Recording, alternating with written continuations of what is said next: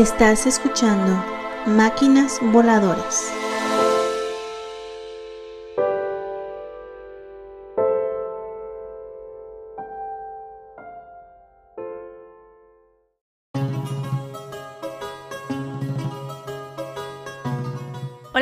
Estamos nuevamente en Máquinas Voladoras. Muchas gracias por escucharnos.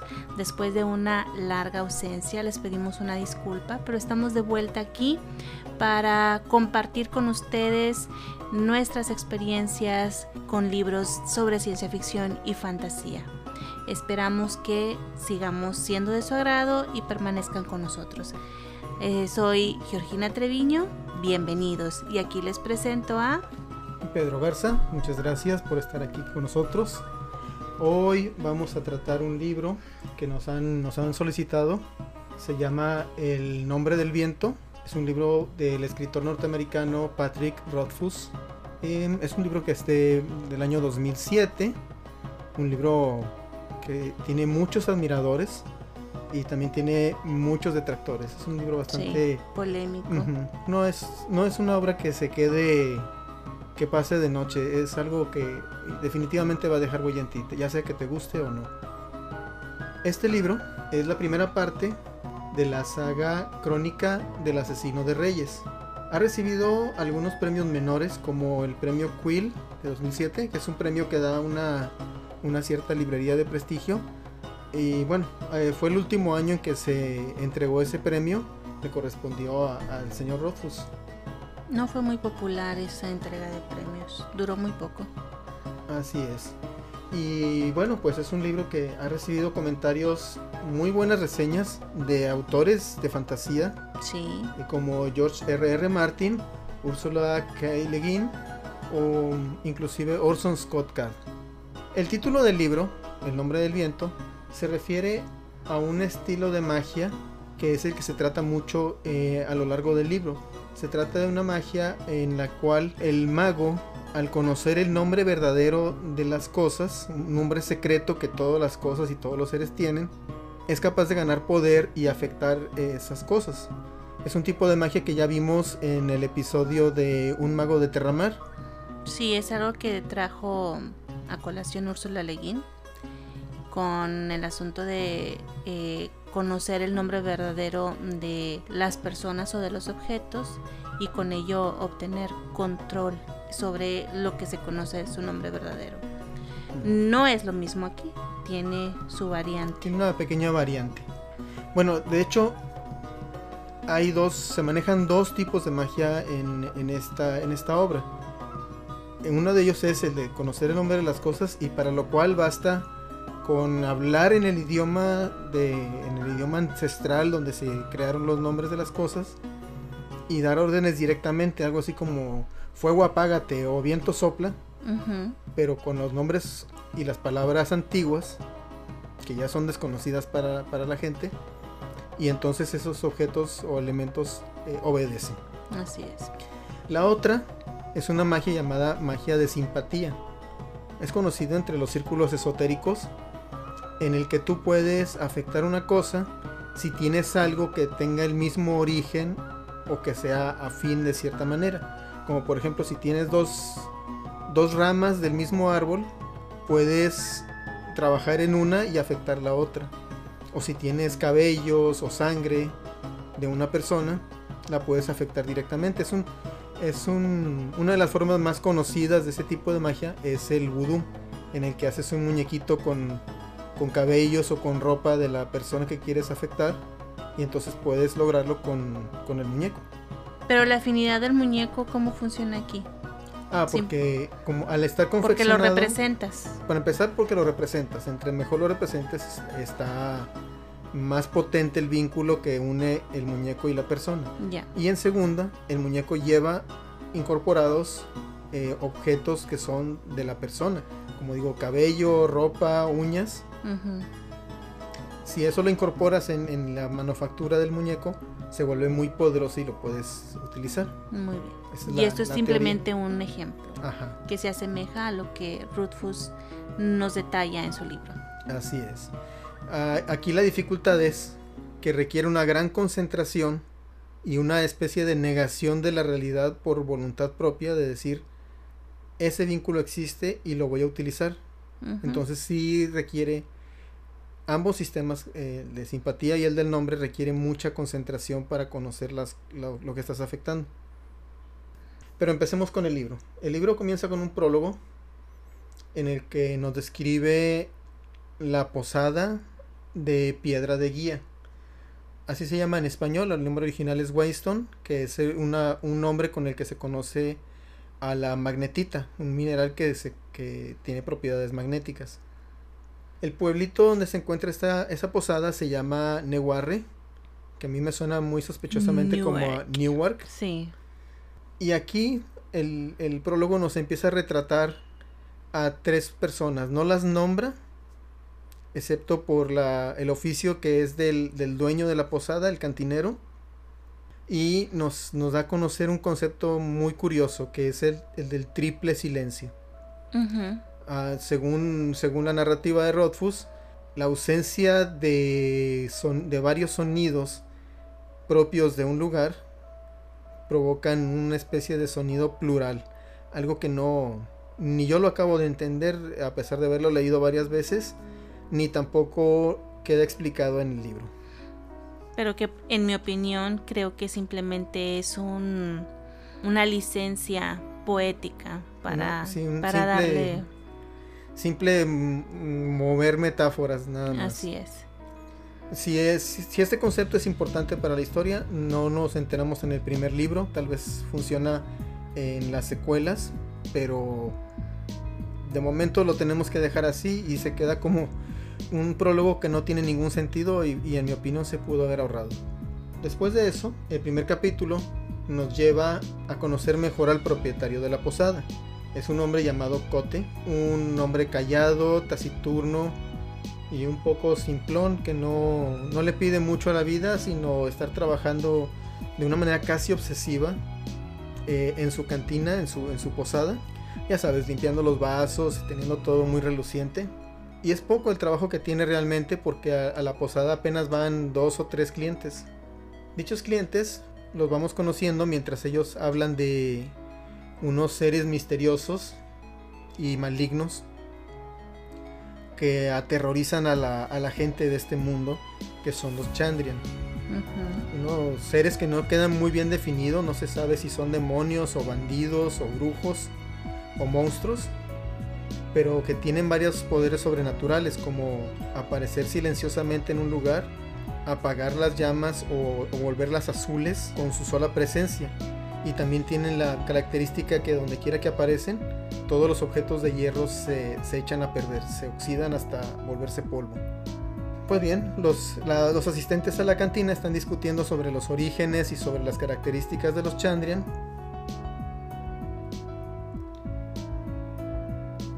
Y pues no pasa de ahí. El libro utiliza otros cinco capítulos solamente para reafirmar que el posadero es un hombre misterioso y presentarnos a un desventurado viajero que es asaltado por bandidos y luego atacado por monstruos. Afortunadamente para él, esos monstruos ya habían atacado a alguien del pueblo y nuestro amigo Cote se encontraba en el bosque eh, buscándolos eh, curiosamente bien equipado para la tarea. Entonces Cote se encuentra con el viajero, se prepara, prepara una gran fogata, prepara algunas defensas este, rudimentarias en el lugar donde se encuentra. Entonces los monstruos aparecen, son muchas arañas gigantes. Y entonces el libro simplemente se brinca toda la acción. Ya no supimos qué Nos deja así.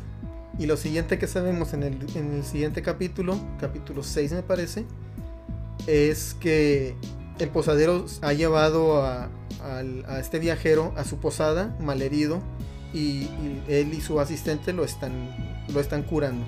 Resulta que es el cronista más grande de todos los tiempos que ha hecho grandes obras y que es eh, conocido en, toda en todos los reinos.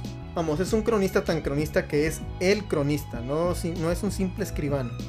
Es un biógrafo profesional y se hace llamar cronista. En realidad tiene otro nombre, pero así lo conoce la obra.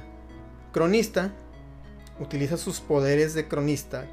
Pero la- lo manejan la- como algo muy fantástico. Sí, o sea, más, básicamente, ah, por como tomas el vaso y porque así, ya está, tú eres el nada menos que Quoth, el asesino legendario de reyes, seductor de princesas, hechicero, trovador.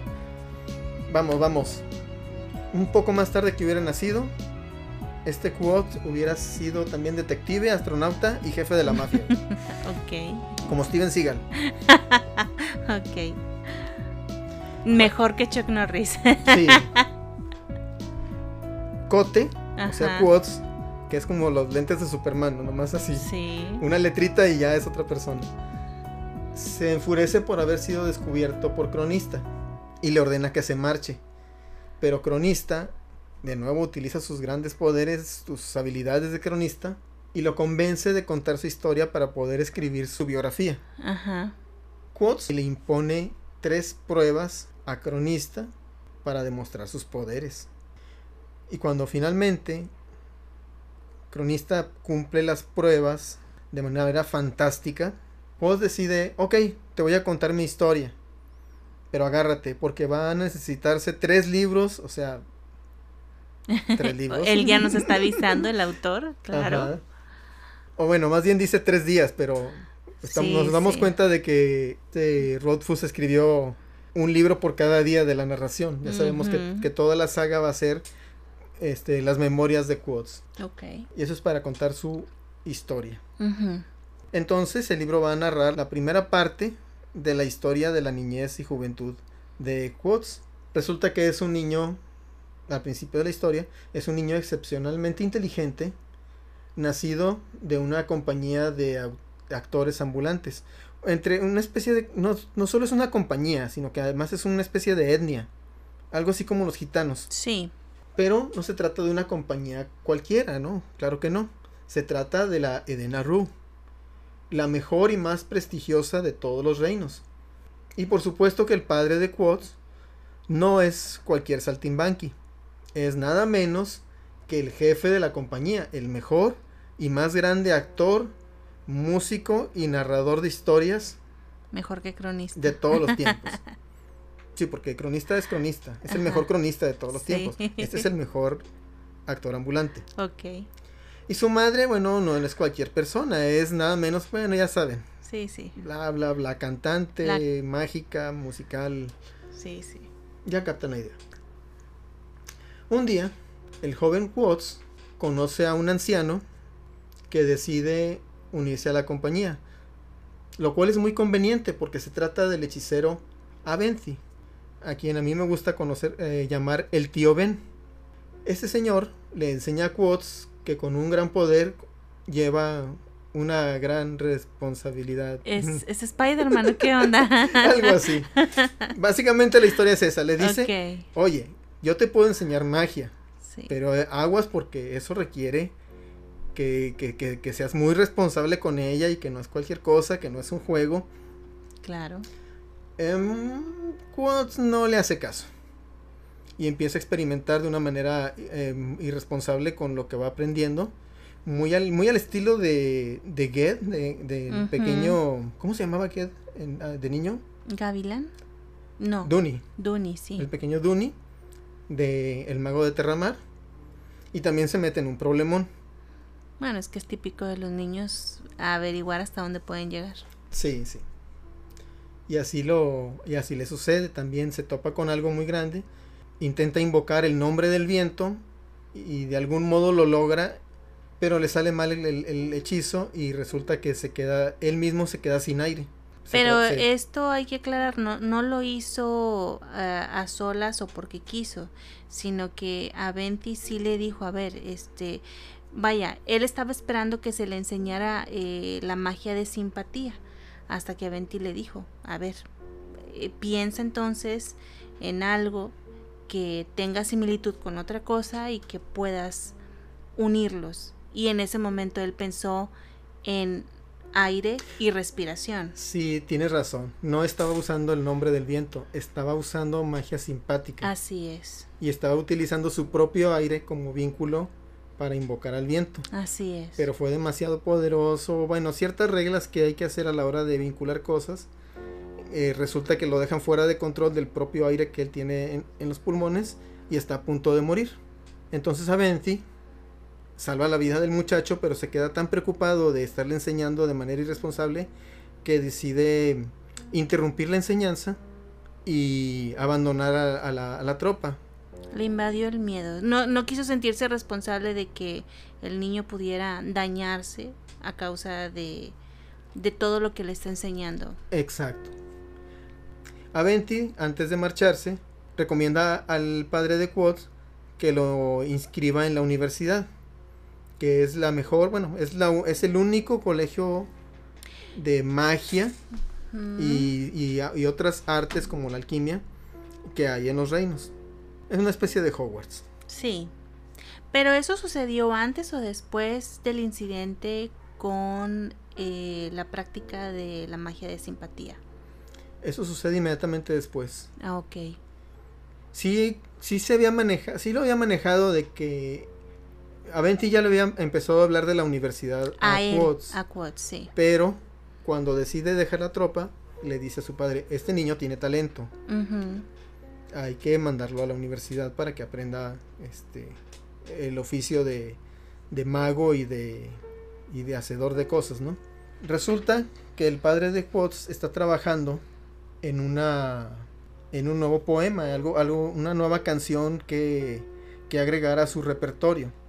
Una canción que habla de ciertos em, héroes de la antigüedad que perdieron la razón y se convirtieron en, en verdaderos demonios.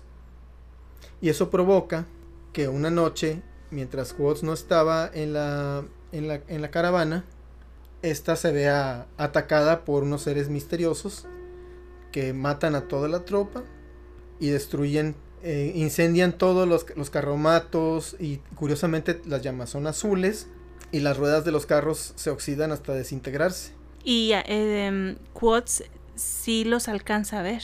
Sí, parece que están a punto de matarlo y le confían que sus padres murieron porque estaban investigando cosas que no debían. Pero algo los interrumpe y los hace huir. Entonces Quotes se queda solo y bueno, pues sin más que hacer, toma algunas pocas de las pertenencias de la, de la caravana y huye al bosque. Personalmente yo hubiera preferido continuar en la seguridad del, del camino, ¿verdad? Chance y me encuentre con más gente que, que me fueran a atrapar solo en el bosque. Pero Quotes decide huir al bosque y pasarse seis meses, Sí, algo así, seis meses en el bosque. Esa, esta parte a mí se me hace muy increíble. sí. Porque Es un niño pequeño de 12 años o menor. algo así, tiene 10, 12 años. Mm, casualmente y de manera muy conveniente, antes se había unido un cazador a la, a la tropa y por alguna razón decidió enseñarle todo lo que sabía acerca de cacería. Sí. Ahora, una cosa es el conocimiento técnico y otra cosa es la práctica. Y, y la, y la supervivencia en el bosque es una de las cosas que requieren mucha práctica, más que conocimiento. Pero bueno, una de las características principales de este personaje es que era tan hábil, tan inteligente, tan talentoso, que cualquier cosa que tú le decías se hace así, inmediatamente él Sí, era si maestro en ello. Con solo escuchar algo adquiría la memoria muscular necesaria para preparar trampas, para hacer este hacer nudos, para desollar animales. Para tocar, para cantar. Entonces aquí Quotes, es- eso se vuelve un poco más... se vuel- se- no solamente es increíble por eso, sino que también Quotes es tan bueno sobreviviendo en el bosque que le sobra tiempo. Yo, yo recuerdo cualquiera que haya visto programas de supervivencia o que haya salido al campo, como en mi caso que mm, de niño iba mucho a campamentos, eh, tan solo mantener la- la- el fuego encendido requiere la mayor parte del día buscando ramas, a menos de que tengas un hacha o alguna otra herramienta grande como para tirar un árbol y hacerlo leña.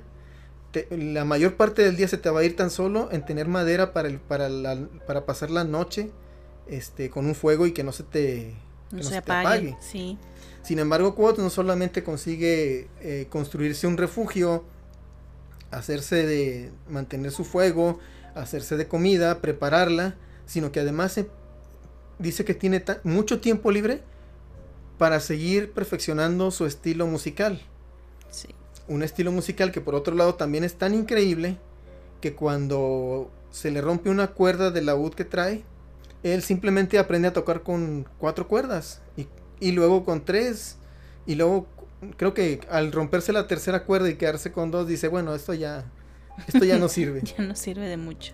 entonces Quotes Y esa fue la razón por la que dice, ok, aquí el bosque ya no está bien para vivir. exactamente no es porque ya viene el invierno y realmente es, es un niño de 12 años que es la primera vez que pasa tiempo solo porque todo, toda su niñez la pasó con la caravana este, no es por las fieras, no es por el hambre, no es por el frío, es porque se le rompen las cuerdas, que decide ir a la ciudad.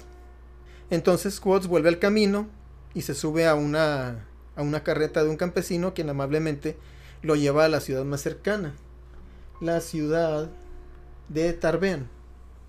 Ahí todos los consejos que profusamente le, le dio su padre, toda la experiencia actuando en villas, pueblos, ciudades, palacios, de toda la mancomunidad de, de los reinos, le sirven a Quoth para absolutamente nada. Rápidamente se mete en un callejón, lo golpean, lo asaltan, le roban sus cosas y le rompen el laúd. Para que sea más, para que sea más triste. Entonces, Quoth se convierte en Oliver Twist. Mm. Se pasa seis años, que son 10 Guau, capítulos, Seis años. convirtiéndose en un mendigo y ladrón. Y allí o- otro detalle ah, no muy, muy, no muy creíble. Se convierte en un gran ladrón y que ninguna cerradura se le resiste.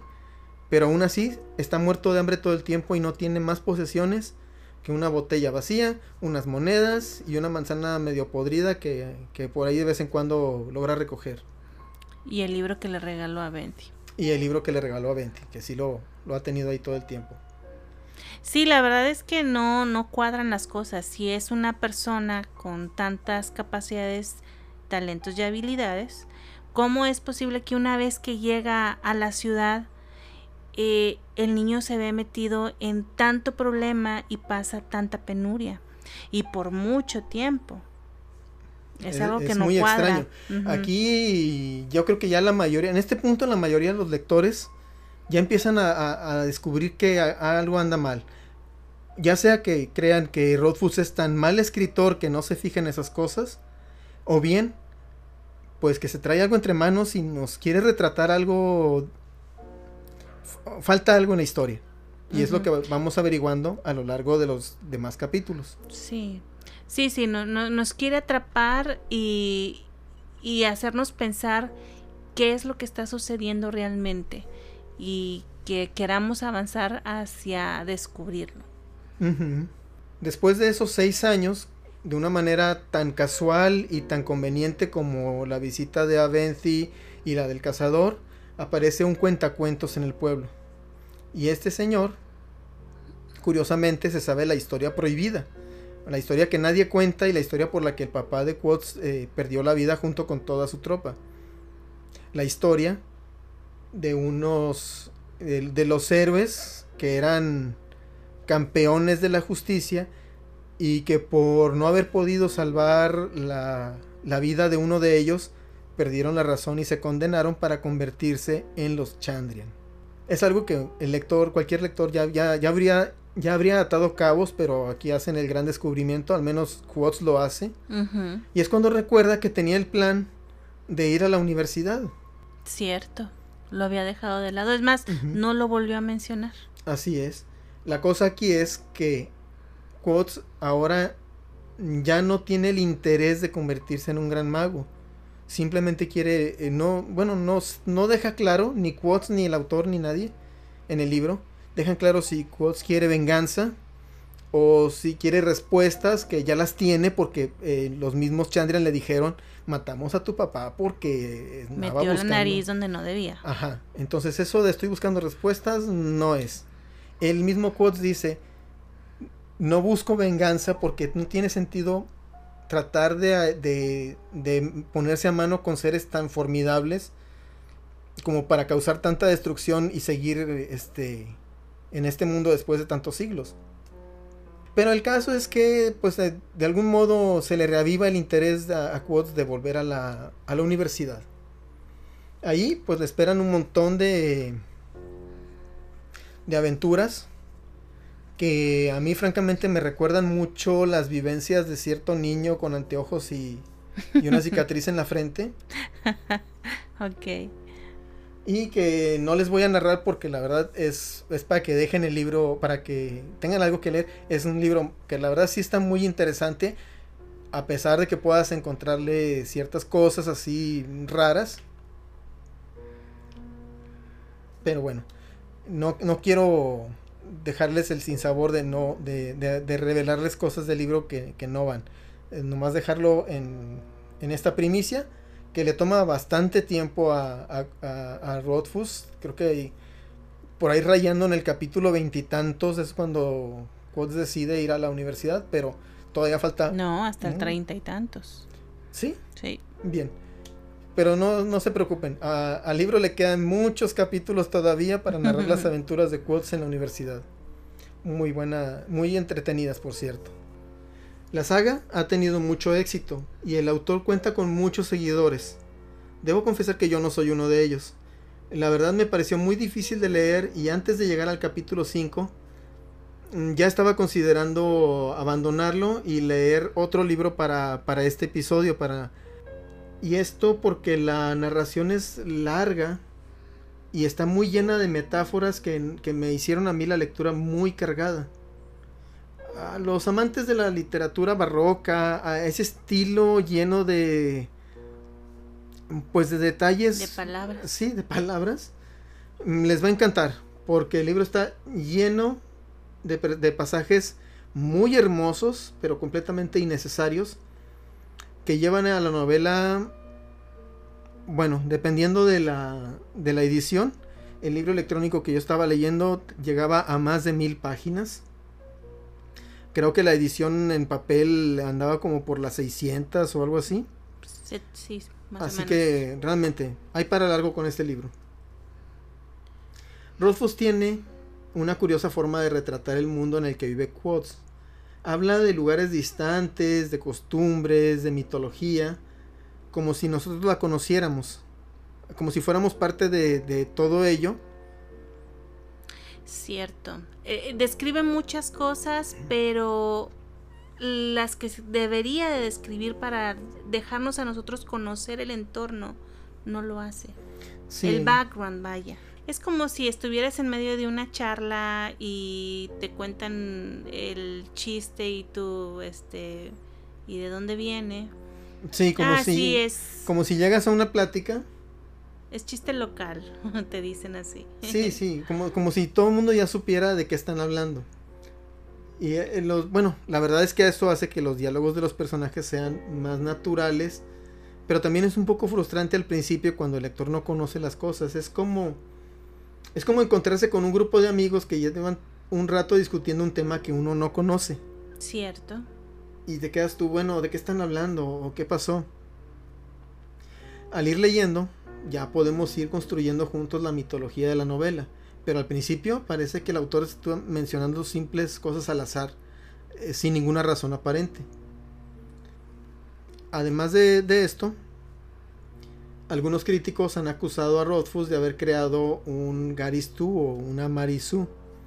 Una Marisu es un personaje eh, creado casi siempre por, por fanboys, por, por artistas bueno, por fans de, la, de, la, obra, y en el que se cometen ciertos errores de, creación de personaje, como volverlo, eh, volverlo invencible, volverlo demasiado interesante y demasiado, vamos, es, es como si el autor quisiera crear una copia de sí mismo, pero perfeccionado, para incluirlo en la narrativa. Que es un, es un deseo que muchos fans tienen al, al tener una obra, que es el de formar parte de ella. Sin embargo, para quienes nos están escuchando, eh, no les invitamos a no malinterpretar estas opiniones porque son simplemente eso. No estamos diciendo el libro es malo, los personajes son malos, el autor es malo, nada de eso estamos diciendo. Eh, simplemente hay cosas que de pronto no cuadraron mientras lo estábamos leyendo, pero conforme fuimos avanzando en el libro, fuimos atando cabos y entendiendo la perspectiva del escritor.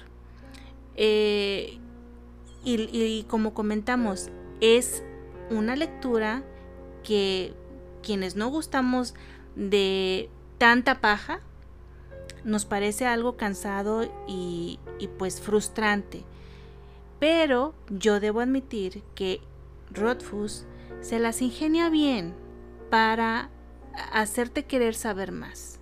Yo en lo personal me, parecía un truco, lamento si no es la palabra correcta para los que nos, nos están escuchando y lo puedan tomar a mal, pero para mí era como un truco de que me obligas a tener que llegar hasta el final.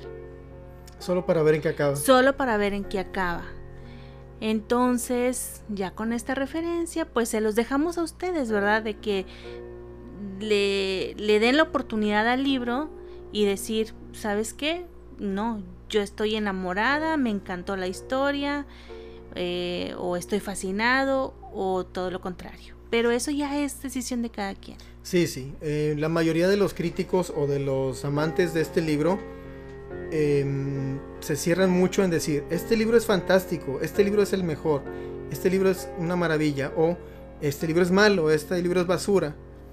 Y, la, y todos ellos, eh, de hecho, todos los críticos que leí, todas las reviews que, hice, que, yo vi en, en YouTube y en otros lugares, son gente que parece olvidar que la lectura es un gusto a muchas personas les va a gustar el libro, de hecho a muchas personas les gusta el libro y a otras personas no les gusta. Esto está perfectamente bien, es perfectamente normal. Es natural, claro. Claro que sí.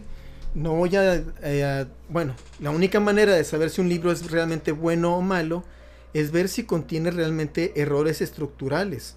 Y de eso vamos a hablar un poquito más adelante. Pero en cuanto a que si el libro habla demasiado, que si la narrativa da muchas vueltas, hay gente que le gusta así el libro y está perfectamente bien. Y pues bueno, Quotes sí presenta muchos de los síntomas de ser un avatar idealizado de su autor. Las palabras de Rothfuss en la dedicatoria, de hecho hasta hacen eco en las enseñanzas del padre de Quotes. Se nota mucho que hay mucho de, de Rothfuss en, en quotes. Y hasta ahí está todo normal.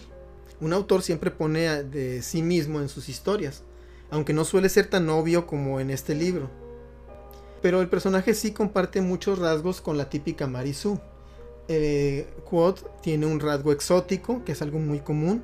Él tiene el cabello rojo, rojo como fuego, de una manera que hubiera sido imposible que se escondiera en una taberna y dijera soy otra persona porque parece ser el único que tiene ese cabello. También tiene una tragedia personal que lo vuelve un personaje obscuro, porque al mismo tiempo lo deja libre de, ataduras y también eh, impulsa su propia historia. También se hace, eso se hace con todos los personajes, pero se hace en un cierto grado y con, una con un tanto de sutileza que aquí le falta un poquito, en mi opinión, a Rotus. Además, en lugar de que el personaje interactúe con el mundo, el mundo parece existir solo para el desarrollo del personaje. Los personajes secundarios no se desarrollan, ni uno solo, ni siquiera los que va conociendo en la universidad. Solo, existen para dar trasfondo al protagonista. De hecho, Rothfuss se toma la molestia de nombrar a los asnos del arcanista, Avenatti, alfa y beta, por si se lo preguntaban, pero al no le pone nombre a la madre de Quotes. Y no es sino hasta casi la mitad del libro que conocemos el nombre del padre. Y solo es para darle trasfondo a la historia de Quotes. Ahí donde le dicen, ah, tú eres Quotes, el hijo de... Ay, no me acuerdo del nombre del señor. Ah, fíjate así, así las cosas. Este, el más grande de todos los tiempos. Y, eso, solo, solo lo usaron para, para subir otro peldaño a, a, la fama de Quotes. Toda interacción con los demás personajes se limita a que Quotes obtenga algo o aprenda algo de ellos o lo lleven a la siguiente etapa de su vida. Además, Quotes parece carecer de defectos apreciables y cuando comete errores es solo para ver lo ingenioso que es para salir de ellos. Cuando hace falta sobrevivir, él funciona como una máquina. Tiene las soluciones, es instintivo, es dinámico, no falla. Pero cuando se trata de que el personaje muestre un lado humano, de pronto es un chiquillo tímido e inseguro. Y bueno, como dije antes, Quotes no es perfecto, pero incluso con sus trucos, con los trucos que utiliza para simular la perfección, es sobrehumano.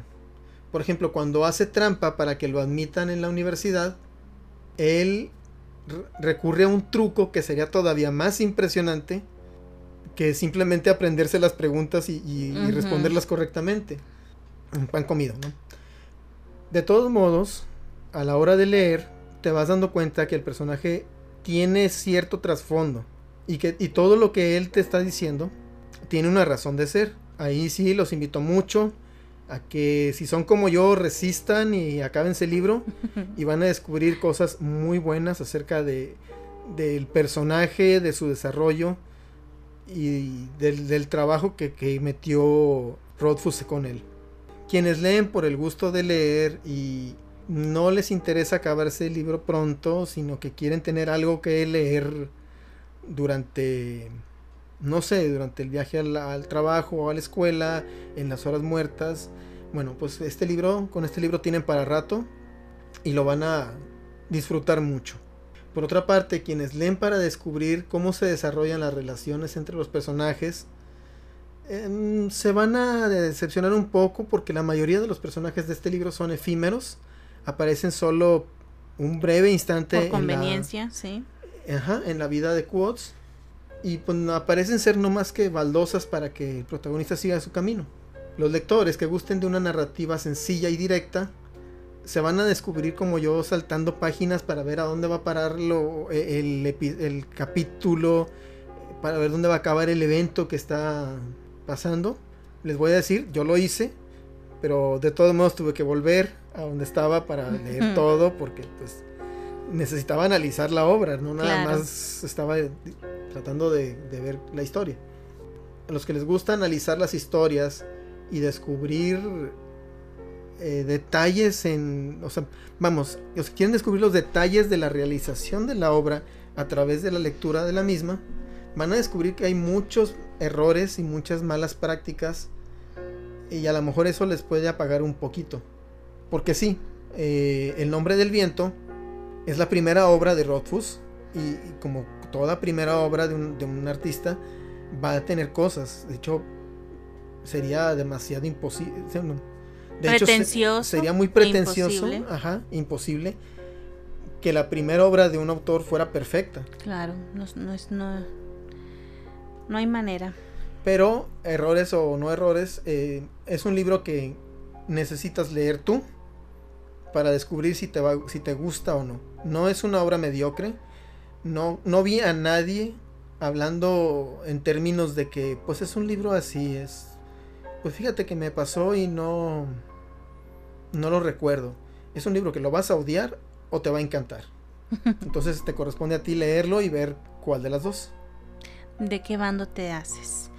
Bueno, hay cositas que son interesantes de mencionar y eh, quiero contarles que en el año 2013 la Century 20 Fox se hizo con los derechos de la obra, se hizo el guion del primer episodio piloto y pues ya terminado y todo, se decidió que siempre no se llevaba a cabo el rodaje de, de la serie.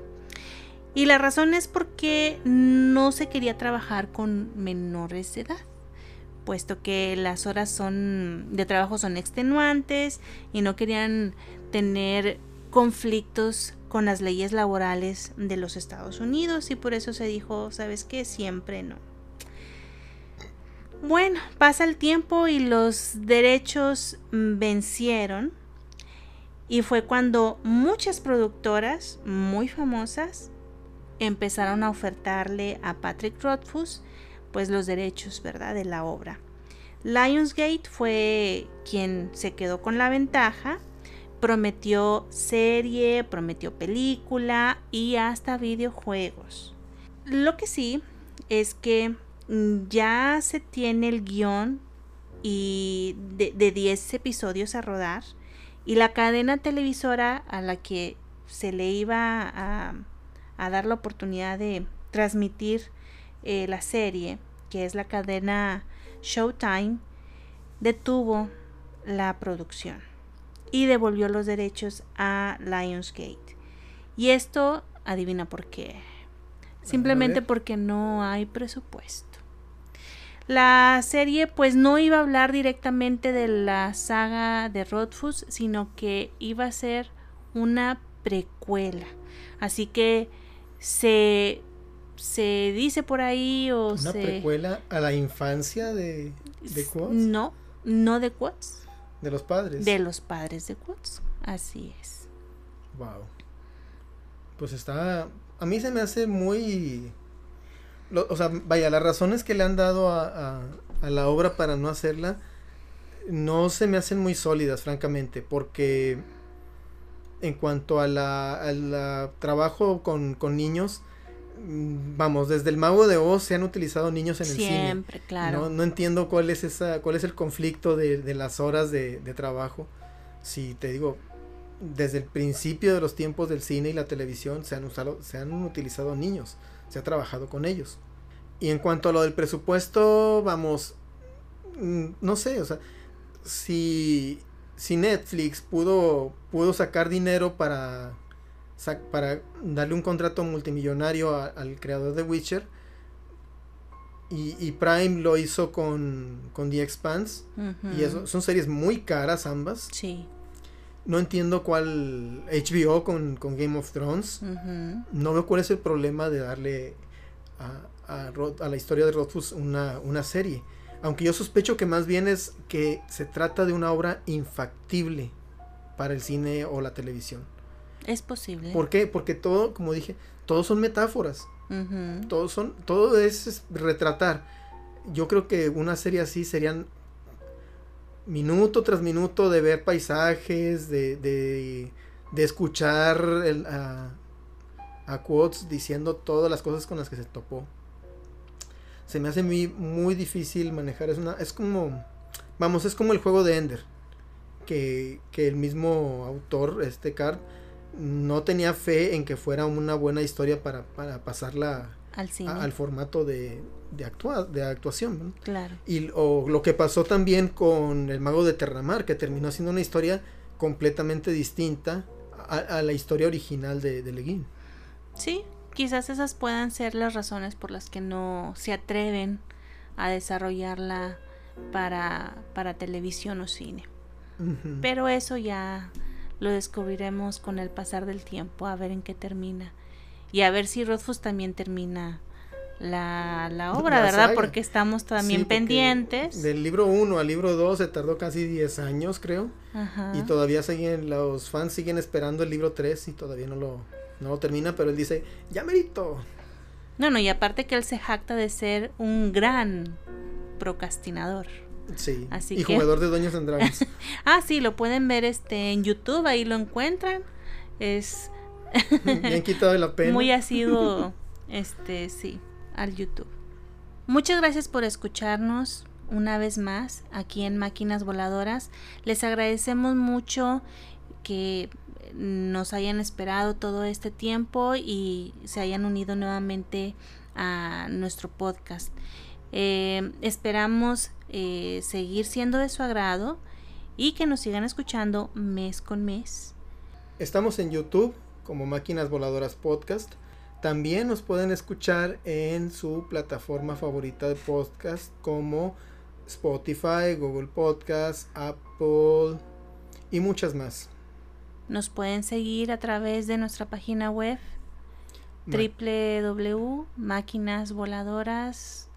www.máquinasvoladoraspodcast.com y también estamos en Facebook como Máquinas Voladoras Podcast y también en, Instagram. Instagram. Sí. Pues gracias y hasta pronto.